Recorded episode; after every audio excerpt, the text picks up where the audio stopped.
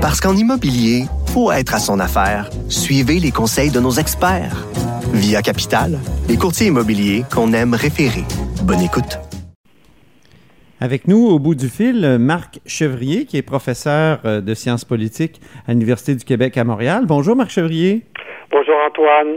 Alors, euh, je sais que vous enseignez en sciences politiques, vous enseignez évidemment euh, la question de la péréquation, sûrement. En politique canadienne et québécoise, c'est assez fondamental, même que le premier ministre euh, Legault récemment a dit que la péréquation était un droit.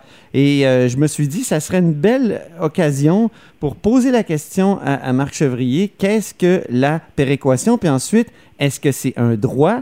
Puis ensuite, ben, est-ce que ça existe effectivement depuis le jour 1 de la, du Dominion, comme, j'aime tant dire? Alors, commençons par la première question. Qu'est-ce que la péréquation, Marc Chevrier? Bien, tout d'abord, il faut rappeler que nous vivons dans un régime fédéral. Et en général, les régimes fédéraux, pas tous, mais en général, les régimes fédéraux prévoit le versement de transferts financiers du gouvernement fédéral vers les États fédérés. Et la raison principale en est que les États fédérés, règle générale, n'ont pas de moyens financiers suffisants pour couvrir leurs dépenses. Mm-hmm. Ça, c'est un fait général. Et je pourrais même dire qu'une certaine façon, la plupart des systèmes fédéraux reposent sur un déséquilibre financier fondamental. C'est-à-dire que les États fédérés n'ont jamais suffisamment de moyens financiers pour couvrir leurs dépenses et leurs obligations. Donc, c'est une manière de, d'égaliser les conditions à travers euh, la fédération. Euh, ben, c'est-à-dire égaliser. Là, déjà, Antoine, vous utilisez un terme bien canadien. Je dirais que euh, dans les, les oui, parce qu'en anglais, c'est equalization. On a, hein, ça. on a, on a des programmes de, de, paiement de transfert, ou on peut les appeler autrement subventions, etc., euh, qui permettent, euh, qui donnent finalement aux États fédérés un supplément de revenus pour faire face à leurs responsabilités. Et c'est le gouvernement fédéral qui en est le maître. Mhm. Parce qu'il a plus de capacité fiscale, plus de plus grande capacité à prélever des impôts et des taxes. Est-ce qu'on peut dire que c'est général Au Canada, oui. euh, depuis longtemps, le gouvernement fédéral verse des, euh, paiements de transfert de différentes natures. Euh, et d'ailleurs, dès le début de 1967, il y avait un article un peu oublié aujourd'hui euh, la Constitution qui disait que les quatre États provinciaux fondateurs avaient droit à un montant déterminé versé par le gouvernement fédéral. Ah bon? oui, et, mais ça ah donc, euh, attends, euh, là, ça veut dire que, que, François Legault a raison de dire que ça existe depuis le jour 1 de la Confédération? C'est-à-dire que c'était, c'était pas nécessairement vu comme une péréquation, euh, mais c'était une somme mise à la disposition des quatre États provinciaux, parce qu'au début, il y en avait quatre. Donc, c'était pas juste un ou deux ou trois, c'était les quatre. Et c'était une somme qui était mise à la disposition. Bon, il y avait une règle de calcul, je n'entrerai pas dans les détails, euh, pour financer le gouvernement à la législature de l'État provincial. OK. Et ça a duré pendant plusieurs années. Et le Nouveau-Brunswick avait même droit à un supplément qui était prévu dans un autre article. Mais ça, ça a duré quelques années, puis ensuite, ça a été euh, abrogé. Euh, donc, est-ce qu'on peut dire jour 1 du. on, peut, on peut le dire, ça, un principe qui ressemble à la péréquation existe depuis le jour 1? Ben. C'est-à-dire que c'est peut-être pas tout à fait ce qu'on va appeler plus tard la péréquation.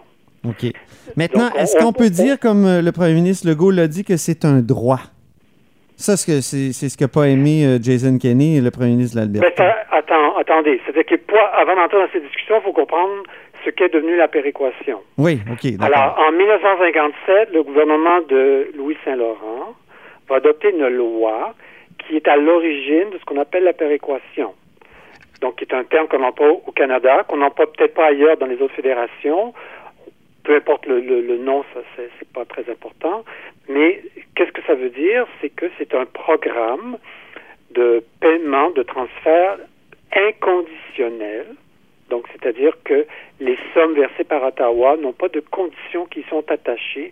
Les États provinciaux peuvent prendre ces sommes et les affecter au poste budgétaire de leur choix. Ah bon, OK. Une liberté totale, c'est ce qu'on appelle un paiement inconditionnel. Cependant, ce n'est pas euh, un transfert offert à tous les États provinciaux.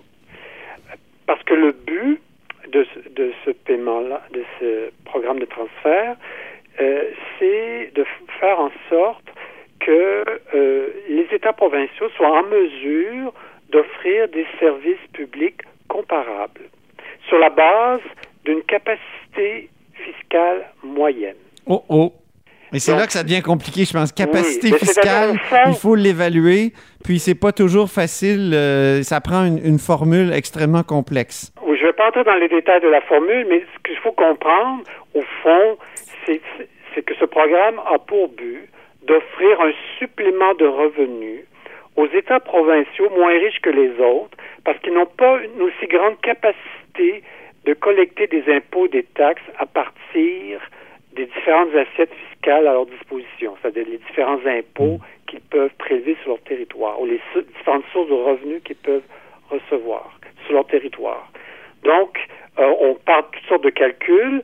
On va finalement essayer de, de déterminer quelle serait la capacité fiscale moyenne. Euh, bon, la base de la moyenne a changé à travers le temps, mais aujourd'hui, c'est la moyenne des dix États provinciaux. Ouais. Donc, et une fois qu'on a établi cette moyenne, euh, on, on- on regarde la capacité réelle de chaque État provincial, et puis euh, on, on observe la différence et on multiplie par euh, le nombre d'habitants. Pour, pour nous donner un, un- un exemple clair, euh, il y a, l'Alberta qui n'a pas de taxe de vente. Donc ça, c'est ils renoncent à, à, comment dire, à utiliser toute leur capacité fiscale par rapport au Québec qui, s'est la donné la capacité TVQ. fiscale n'est pas calculée en fonction, euh, sauf les à, l'exception des ressources naturelles, la capacité fiscale n'est pas calculée en fonction de ce que font les États C'est ça. provinciaux. C'est-à-dire que c'est une capacité théorique. Peu importe si l'État provincial décide ou non d'exercer son champ fiscal, ça. on fait un calcul théorique, sauf pour les ressources naturelles. Pour les ressources naturelles, là, on, on tient plutôt compte des revenus réels. Bien. Et donc, euh, la question demeure, est-ce que c'est un droit, comme l'a dit M. Legault? Ben, la question, euh, je dirais, peut se répondre de deux façons. La première, c'est dire, on fait une lecture rapide euh, de l'article 36 de la réforme de 82. Donc, je rappelle ce qu'est l'article 36. C'est un article qui euh, se trouve dans la loi constitutionnelle 82, celle qui a fait l'objet du fameux rapatriement. Oui. Et euh, c'est un article euh, qui est, est libellé d'une façon un peu singulière. C'est-à-dire que cet article intervient dans le texte après. Les droits des Autochtones. Alors, pour que les gens comprennent, la loi de 82 se présente comme suit. D'abord, on a la Charte canadienne. le temps ces- file, Marc. Oui. Je vais Oui. être obligé de, de, de vous couper ça. Mais en terminant, est-ce qu'on, qu'est-ce qu'on répond clairement sur le droit et sur le fait que ça existe depuis le début? Est-ce qu'on Ben, donne raison sur les deux à M. Legault? Je dirais qu'il y a des gens, des juristes éclairés, qui estiment que l'article 36 euh, enregistre une obligation de la part du gouvernement fédéral de verser des paiements de péréquation, obligation qui peut être sanctionnée par les tribunaux Eh bien, si le gouvernement fédéral cessait de verser ces paiements ou dénaturait le programme. mais c'est pas tous les juristes qui disent ça. non, Donc, M. mais la Legault, question est ouverte. La question est ouverte. donc, M. Legault euh, n'était pas de- complètement dans le champ. Ben, c'est-à-dire qu'il il nous oblige à réfléchir. Bien. Ben, on aime ça réfléchir. Surtout euh, avec euh, vous, Marc Chevrier. Merci infiniment. Merci Antoine Robitaille. Au plaisir. Alors, vous êtes à l'écoute de, de euh, là-haut sur la colline.